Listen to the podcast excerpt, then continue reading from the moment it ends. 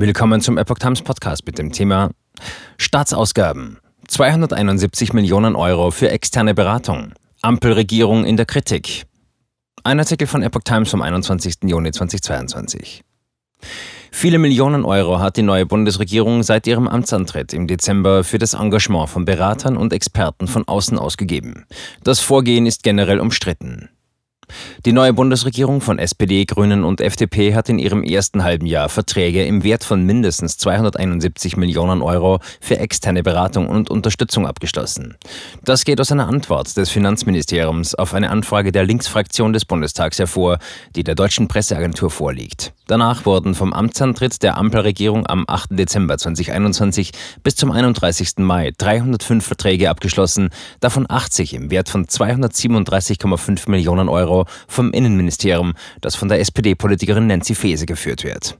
Auf Platz 2 liegt das Verkehrsministerium mit 23 Verträgen über 6,8 Millionen Euro, die vor allem die Deutsche Bahn betreffen. Das Haus von FDP-Politiker Volker Wissing weist allerdings darauf hin, dass die Angaben wegen der kurzen Frist für die Antwort nicht vollständig sind.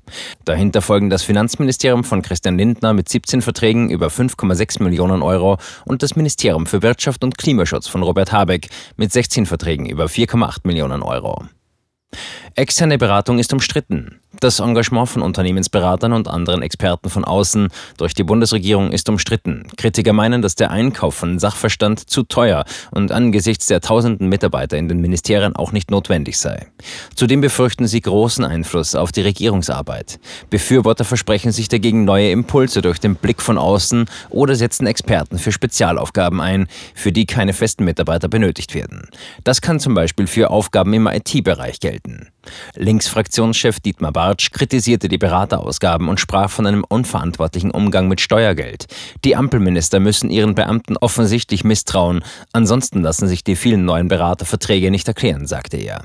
Während den Bürgerinnen und Bürgern das Geld aufgrund der außer Kontrolle geratenen Inflation wie Sand durch die Hände rinnt, geben die Ampelparteien es mit vollen Händen aus.